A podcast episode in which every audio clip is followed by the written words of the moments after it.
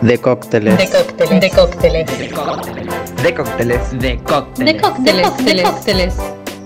De cócteles.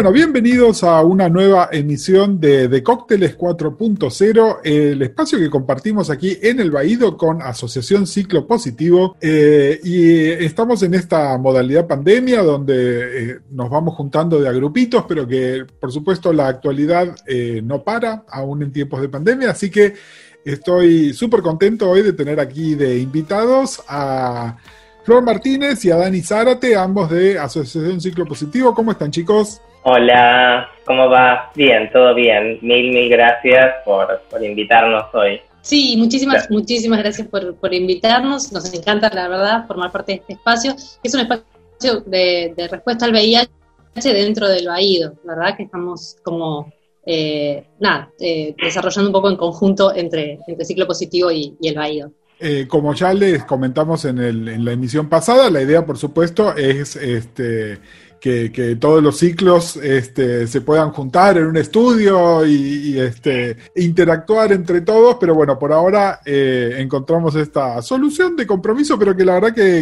estamos contentos con cómo está saliendo, así que nada, bueno, bien, súper bienvenidos y nos traen novedades. Eh, ¿Por dónde les gustaría empezar? Eh, creo que íbamos a hablar primero de la conferencia AIDS 2020, que queríamos compartirlo. La conferencia AIDS, bueno, AIDS eh, es SIDA en inglés, ¿no? Síndrome de inmunodeficiencia, es la conferencia internacional sobre VIH, es básicamente como el hit de la comunidad internacional de VIH, es donde se juntan todas las sociedades científicas y también las organizaciones que trabajamos con VIH, entonces de alguna manera la ciencia comparte sus novedades este, y sus avances y bueno, las organizaciones también se conocen, eh, presentan su agenda, es también un lugar muy importante para hacer políticas de incidencia, para promover, digamos, programas de salud. Este, eso es un espacio como muy, muy grande, participan más de 180 países, hay tipo 600 actividades, es, es un monstruo en el buen sentido. Eh, y bueno, la verdad que este año, sobre todo, por eso lo queremos compartir, como ya de ser una conferencia científica más, fue el primer año que como institución participamos, fue, era, fue como institucionalmente llegamos a AIDS, que está buenísimo ser parte de eso. Eh, muchos de nosotros íbamos a viajar y lo vimos por Zoom, tipo, quiero morir, pero bueno, finalmente se hizo, se hizo de manera virtual, estuvo buenísima. Este, y, bueno, entre las cosas que pasaron, que lo que queríamos destacar es que también presentamos este, nuestra campaña de Igualí allá. Este, no sé si Flor, ¿querés contar un poco de eso? Sí, de hecho, el lanzamiento de la campaña, la presentación que hicimos, em, fue en un, en un, panel en el que participó también eh, representantes de ONUCIDA, de la Organización Panamericana de la Salud, y del Ministerio de Salud de la Nación, con la presencia de Sergio Maulen, del INADI por parte de Ornella Infante, y bueno, las, las dos organizaciones que llevan adelante esta campaña, que son RAJAP y Ciclo Positivo. Así que durante más de dos horas estuvimos conversando, hubieron preguntas. Es de destacar que se contó con la presencia de intérpretes en lengua de señas, porque la base de esta, de esta campaña es llegar a, a todos y a todas y a todos por nuestro mensaje. Entonces, entendíamos que la accesibilidad era muy importante en ese sentido también. Así que, bueno, se, habló mucho en, esa presentación al respecto de, la importancia de, reducir y eliminar lo que es el estigma y la discriminación hacia las personas viviendo con VIH y que esta campaña tiene, tiene mucho de, articular tanto con las otras organizaciones que están en el territorio, que están en distintas provincias y jurisdicciones de nuestro país, así como también con sociedades eh, científicas, con la academia y con los equipos de salud para llegar al gobierno local y decirles que necesitamos campañas que digan esto, ¿no? igual y indetectable es intransmisible. Sí, justo en eso, perdóname Flor que te interrumpa, pero por si alguien escucha esto eh, suelto, creo que recordar que igual y significa que indetectable es intransmisible, es decir, que una persona este, con adherencia al tratamiento eh, logra que la carga viral del virus, o sea, la cantidad de virus en sangre, sea indetectable y eso ya está demostrado que mediante vía sexual no transmite este, el virus. Y eso, eh, digamos, en, el mundo, creo que la conferencia anterior, me atrevo a decir sin chequear, eh, bueno, debería chequearla, pero creo que la anterior se presentó igualí, este, y acá, digamos, no está desarrollado toda esa vía. Este, es algo que recién ahora está empezando. Entonces, este, llevar, digamos, nuestra campaña ya este, y decir como, bueno, nosotros estamos queriendo instalar en nuestra Argentina, la verdad es que está buenísimo y fue como súper clave. Sí, de hecho, eh, creo que lo, hablamos en algún programa del año pasado, pero lo hablamos también con, con Franco y con Mati en el programa anterior. Eh, es el eje de varias campañas internacionales. Eh, lo que estamos acá peleando es para que esto sea también parte de la agenda en las campañas locales, ¿no? Y por ahí viene el, plan que ustedes presentaron también. Eh, así que nada, desde acá del Baído, nosotros apoyando todo lo que sea igualí, porque nada, nos parece que es clave, pero nada, también está, nunca está de más volver a aclarar al, oyente casual de qué se trata esto y cuál es el objetivo final, ¿no? Que es este, el de no solo no estigmatizar, sino además que es parte de una campaña mayor que tiene que ver con la salud pública. Sí, totalmente. Y además, este, también, eh, más allá de que tiene que ser una campaña pública, también en lo que es este, los recorridos de las personas que vivimos con VIH, o sea, tiene un significado este, muy importante, derriba mitos, derriba barreras, este, así que, en ese sentido está buenísimo y de hecho otra de las cosas que pasaron en esta conferencia es que se presentó una, este, ¿cómo se llama? Una investigación que se hizo, que hizo este Bruce Richman, que es uno de los impulsores de Igualdad a nivel internacional, donde se presentan, digamos, los datos de cómo cambia en, las personas que viven con VIH el hecho de saber este, la, eh, digamos que indetectable es intransmisible. Yo, bueno, no, tengo los resultados de esa encuesta, pero claramente, este, digamos, en, tu relación con los médicos, en tu relación con tus vínculos, tiene este, una incidencia muy importante. Sobre todo, digamos, también desde el, punto de vista de la afuera, ¿no? que la gente es tanta la desinformación que tiende a cometer actos crueles, eh, pero más allá de, eso también es muy importante saber eh, el concepto indetectable, que tiene que ver con también el estado de la salud de uno. O sea, eso es la prueba de que el virus, digamos, mal y pronto está dormido, o sea, este, digamos, hay, hay, tiene que ver con eso. Creo que ayuda a potenciar la necesidad de sostener la adherencia al tratamiento también. Eh, genial. Les hago un par de, preguntas este, que por ahí este, lo saco un poco del libreto, ¿no? Pero comentaron que por ahí algunos de ustedes tenían la oportunidad de viajar. ¿En dónde se iba a hacer la conferencia? Sí, creo, bueno, lo digo yo. Sí, es en, la conferencia iba a ser, y virtualmente lo fue, en San Francisco. O sea. Qué dolor. No, no, sí. Era mi cumpleaños. Yo hubiera pasado mi cumpleaños en San Francisco con tipo la mitad de ciclo positivo allá. Y bueno, nada. Este, creo que alguien por Globo me mandó algo, pero digo, lo tuvimos que ver todo por Zoom. Este, un drama. No, y la otra cosa que les quería comentar es, eh, todos sabemos que estas conferencias se hacen, eh, ciclo positivo, el Baído, otras asociaciones después como que nos hacen llegar o hacemos llegar las conclusiones de estas conferencias, pero en general son eh, ámbitos eh, que están eh, restringidos a profesionales, profesionales de la salud, laboratorios, gobiernos y administraciones de distintos países, etc.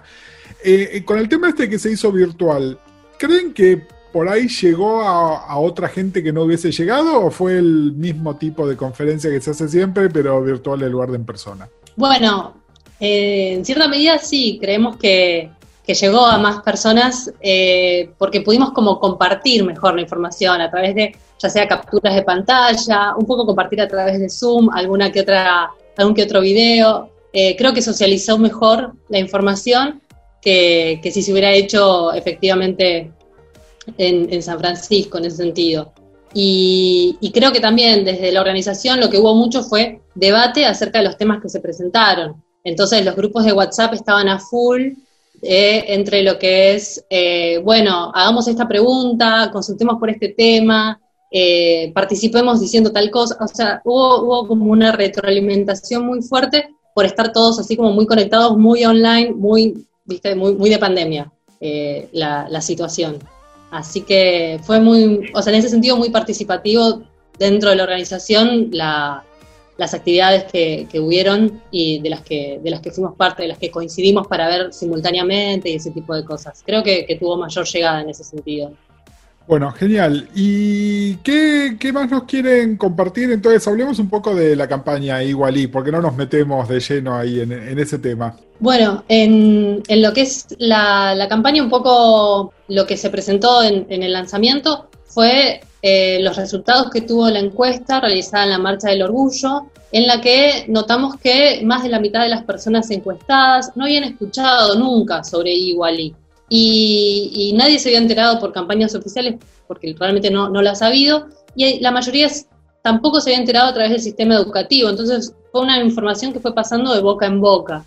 Eh, esto hace que también muchas de las personas dudaran de la veracidad de la información. Cuando no estaba comunicada a través de fuentes oficiales, es difícil como eh, hacerle caso a algo que, escuchamos o que, o que recibimos.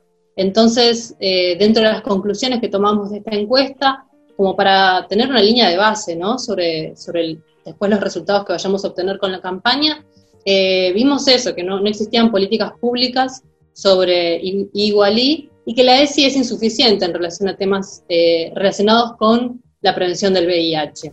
Entonces, bueno, estamos eh, avanzando con estas alianzas, este mapeo de actores eh, para después entrar en contacto con los servicios de salud y promover esto, que los gobiernos locales realicen políticas públicas.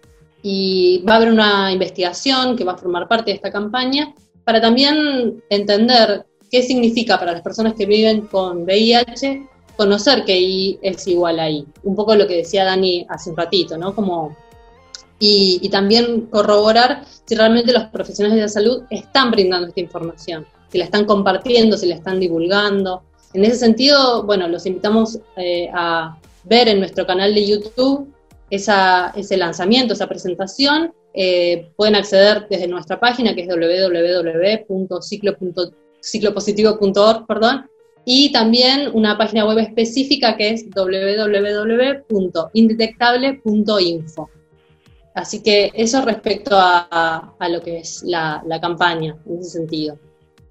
Sí, y además una cosa que quería sumar, perdón, este, pero que me parece que es clave, que es, también como recordar por qué es tan importante que el Estado, digamos, se meta eh, en esto y, que lo promocione y que sea parte de su agenda, porque realmente es, es tremendo cómo sigue pasando el tiempo y, este, y los médicos y las médicas tantas veces reproducen este, mensajes erróneos y básicamente también tiene que ver con el derecho al acceso a la información, es una información científica, comprobada, este, que no puede este, quedar aislada ¿no? de la relación de la realidad de las, de las no sé, 140.000 personas que vivimos con VIH acá en Argentina.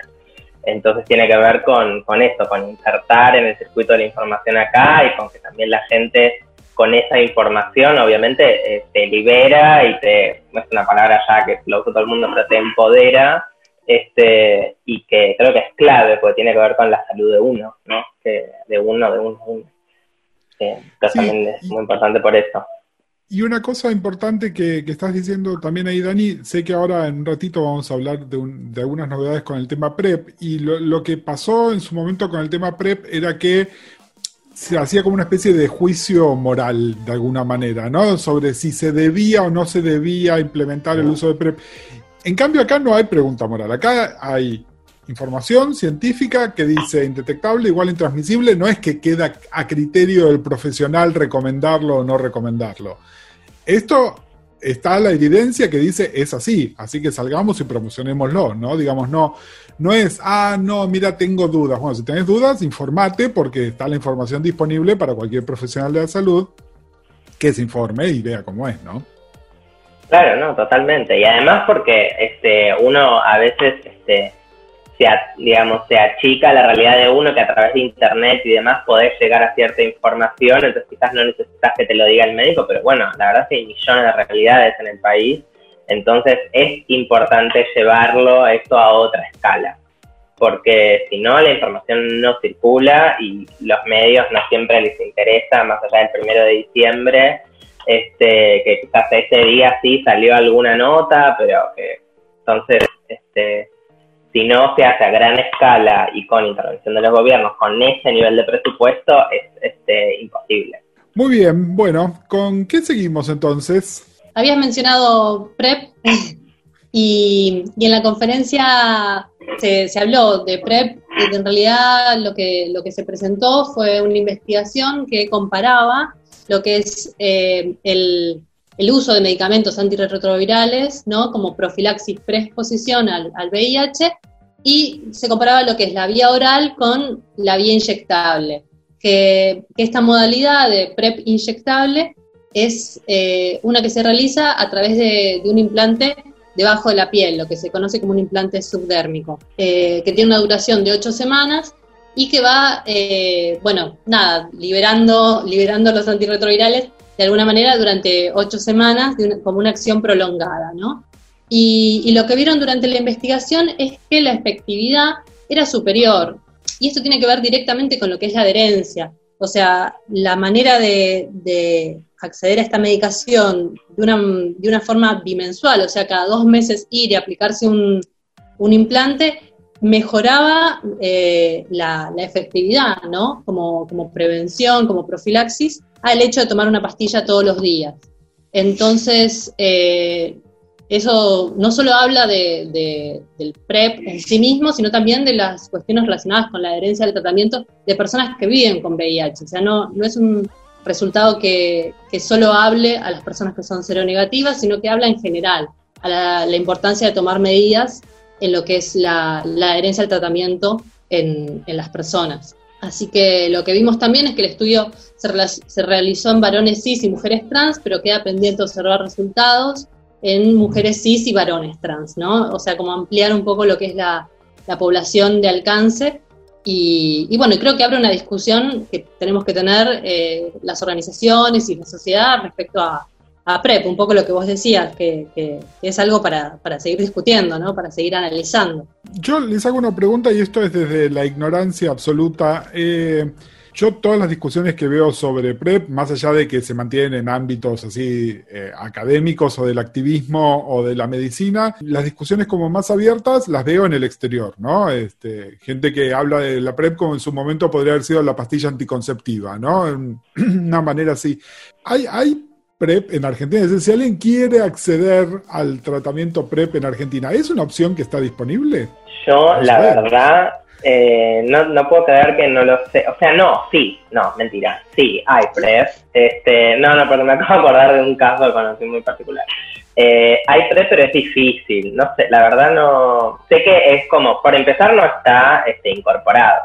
O sea, no está, este, no, no fluye en la sociedad en general como sí pasa en otros países del mundo y por eso crecen o sea, las, las tasas de, de otras enfermedades de transmisión sexual crecen tipo exponencialmente porque eh, termina generando que eh, la gente usa menos preservativo. Bueno, no sé si termina generando, pero pareciera, este, por esos resultados que sí. Em, y están como súper naturalizados. Este, sobre todo, tipo, más primer mundo te vas, más PrEP este, y menos preservativo hay, me atrevo a decir esto. Eh, así que eso acá no, no es así.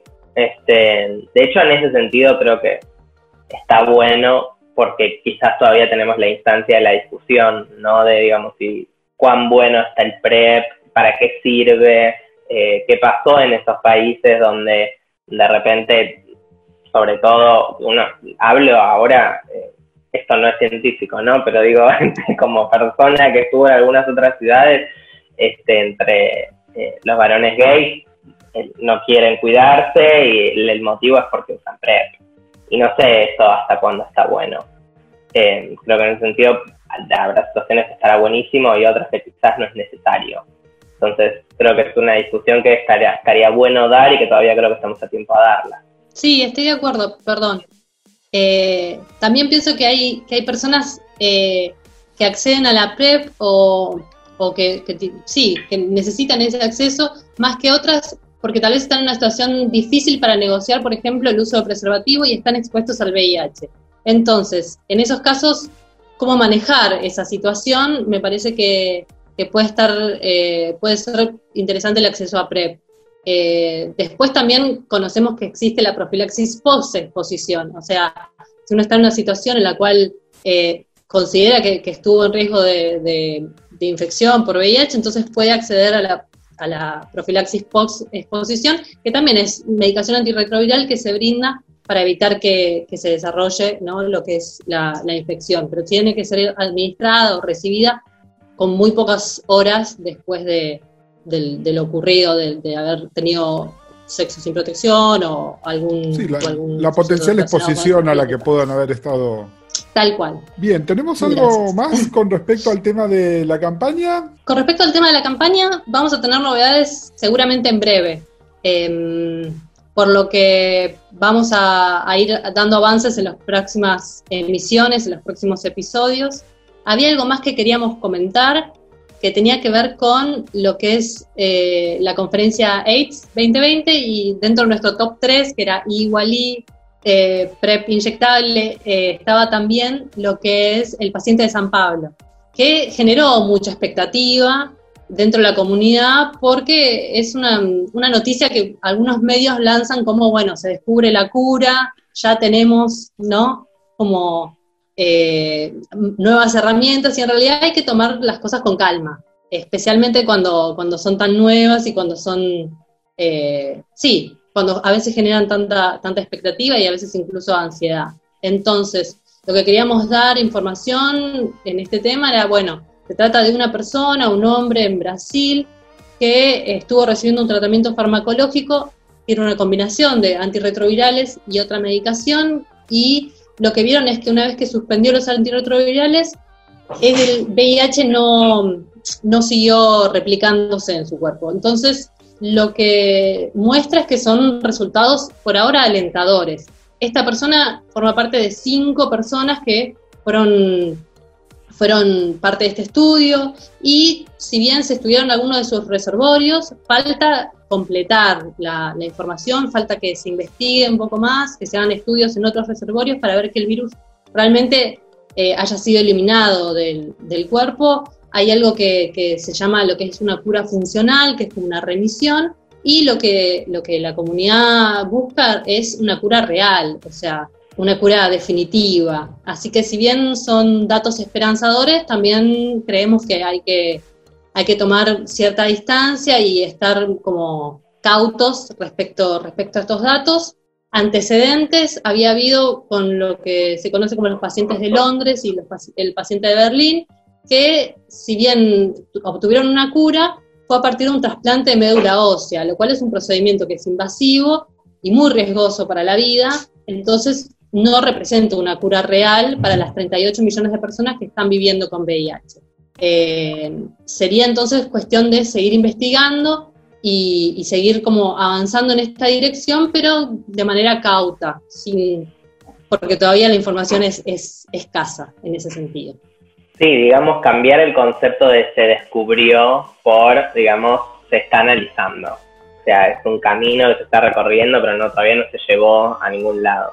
Sí, me parece súper interesante que podamos hablar de esto ahora además, donde estas discusiones eh, sobre el cómo informar, qué informar, lo que dicen los medios, que los que venimos trabajando en respuesta al VIH las venimos teniendo hace rato, ahora con todo el tema COVID, ¿no? Y la responsabilidad con la que se comunican algunas cosas y las falsas esperanzas que se dan, es para que entiendan, bueno, eh, en, en, todo lo que es VIH, estas discusiones tienen 30 años, ¿no? Donde se habla de curas, se habla de pacientes que milagrosamente se salvan, se hablan de, bueno, todo tipo de teorías conspirativas. Bueno, esto que ustedes ahora leen y están experimentando por ahí por el tema COVID, eh, en lo que es VIH se viene hablando hace décadas, desafortunadamente. Y nada, lo mismo se aplica para una cosa como la otra, ¿no? Infórmense en los lugares que son fuentes confiables. Hay que tener, tomar todo con muchos condicionales y saber que un caso aislado no hace eh, evidencia suficiente para considerar que eso es definitivo. Bueno, y si les parece, eh, me gustaría entonces pasar a que me cuenten sobre eh, el informe ciclo positivo de acceso a la salud. Cuéntenme sobre ese tema. Tenemos un audio de Mati sobre las conclusiones y, el resultado del informe sobre el acceso a la salud de las personas con VIH en Argentina en contexto de pandemia de COVID-19. Nosotros lo que le vamos a ir comentando entonces es cómo fue realizado ese informe, eh, tuvimos como tres fuentes para, confeccionar el informe. La primera fue un pedido de acceso a la información pública que hicimos al Ministerio de Salud. Esta es una herramienta bastante novedosa que tiene que ver con, poder pedirle al Estado, nacional principalmente, eh, información que se genera con fondos públicos. Entonces, eh, pedimos información acerca del stock de medicación, acerca del stock de reactivos también, para ver en qué situación estábamos. Otra, otra de las fuentes que utilizamos fue un relevamiento que ya veníamos haciendo durante la cuarentena acerca de acceso a la medicación para personas con VIH en las distintas jurisdicciones de nuestro país. Entonces, en 24 jurisdicciones que tiene el país, nosotros fuimos relevando mes a mes estos datos. También eh, publicábamos en nuestra página web cómo, cómo movilizarse, cómo poder acercarse y circular en las distintas provincias para, para acceder a la medicación y, volcamos esos datos en el informe. Y por último, una de las fuentes fue una encuesta eh, que hicimos sobre barreras de acceso a la salud para personas con, con VIH o que estuvieran en, una situación por la cual tuvieran dificultad de acceso a la salud y los resultados también los volcamos en este informe. Eh, luego de, de, elaborar este informe solicitamos una reunión al Ministerio de Salud, nos reunimos con funcionarios y lo que nos, lo que nos dijeron fue que iba a haber una respuesta en, en 20 días. Entonces, estamos un poco avanzando con, con, estas, con esta gestión para ver si realmente esos, esos, esos, esos solicitud que nosotros hicimos y esos resultados del informe eh, tienen un efecto y consiguen que la situación cambie. Pero bueno, eh, Mati, Mati nos va a pasar entonces un audio con, con esta información más detallada. Sí, eh, lo único, perdón. No, no, lo único que quería sumar también es que, por, las dudas, igual Matías lo va a explicar mejor, pero que el informe, digamos, el contenido de ese informe es básicamente, digamos, cuál es la situación de acceso a la salud en términos de cuál es el stock de medicamentos, cuántas este, test, para carga viral hay, si materiales preventivos, o sea, como cuál es toda esa situación en el marco de esta pandemia que además complejiza todo y que al fin y al cabo eso tiene que ver con la adherencia al tratamiento. Este, digamos, para que las personas en el marco de todo lo que está pasando igual sostengan su tratamiento, en el marco también de recomendaciones internacionales de cómo hay que hacerlo, eh, y bueno, ver cómo, cuál era la situación acá. Vamos a escuchar el audio de Mati entonces. El 23 de julio pasado nos reunimos con las autoridades del Ministerio de Salud de la Nación Argentina para presentarles el informe sobre el acceso a la salud de las personas con VIH durante el aislamiento social preventivo y obligatorio en Argentina, elaborado por la Asociación Ciclo Positivo. Este informe se compone de cuatro partes. La primera, con datos oficiales sobre la situación eh, del, del pedido de acceso a la información pública realizado por Ciclo Positivo al Ministerio de Salud. La segunda parte, con un relevamiento federal en base al llamado telefónico que hicimos desde la asociación a las 24 jurisdicciones, a los 24 ministerios de salud para conocer el estado de suministro de insumos por parte de, de los de los ministerios provinciales, una tercera parte con los resultados parciales, los primeros resultados preliminares de la encuesta nacional sobre barreras de acceso a la salud de personas con VIH y otras poblaciones claves durante el aislamiento, y una cuarta parte con conclusiones y mensajes clave para determinar cómo seguimos en la respuesta al VIH en la situación de cuarentena y en el contexto de pandemia de coronavirus 2019. En la primera parte del informe sobre los datos oficiales, lo que expusimos es, sin más, los datos que nos, da el Ministerio de Salud a partir de este pedido de acceso a la información pública. Habla del stock cero de reactivos para medir la carga viral, los CD4 y también stock cero para test de VIH, para hacer test diagnóstico de VIH. Además, menciona muy, muy poco stock de algunos tratamientos y leche de fórmula. La segunda parte del informe sobre el relevamiento federal confirma lo dicho en el pedido del, acceso a la información pública. Hay muy pocos reactivos a diferencia de algunas provincias que pudieron comprar insumos. Muchas provincias indican falta de insumos para poder hacer el correcto seguimiento de la infección por VIH de muchas poblaciones, de, en, muchos territorios. Además, muchas provincias indican la falta de, medicamentos para tratar otras infecciones de transmisión sexual como antibióticos y em, medicamentos para tratar infecciones oportunistas. Aprovechamos para agradecer la colaboración de todos los, programas provinciales de VIH, sin, que, sin, los cuales sin su ayuda no podríamos haber hecho este informe tan, em, eh, eh, tan bien fundamentado. En tercer lugar, este informe está compuesto por los primeros resultados de esta encuesta que hicimos desde ciclo positivo, que fue respondida por 506 personas eh, de, las de 23 provincias, con excepción de Formosa, y encontramos por lo menos 69 casos de retrasos de medicamentos. Además, se le suma 24 casos de faltantes de reactivos en 14 provincias. Otro dato importante es que a más de 50 personas les cancelaron el turno o no las atendieron en casi todas las provincias del país. Otro dato interesante en relación a la salud mental o la salud emocional es que 9 de cada 10 personas vieron afectada su salud mental de manera negativa en razón del aislamiento social preventivo y obligatorio.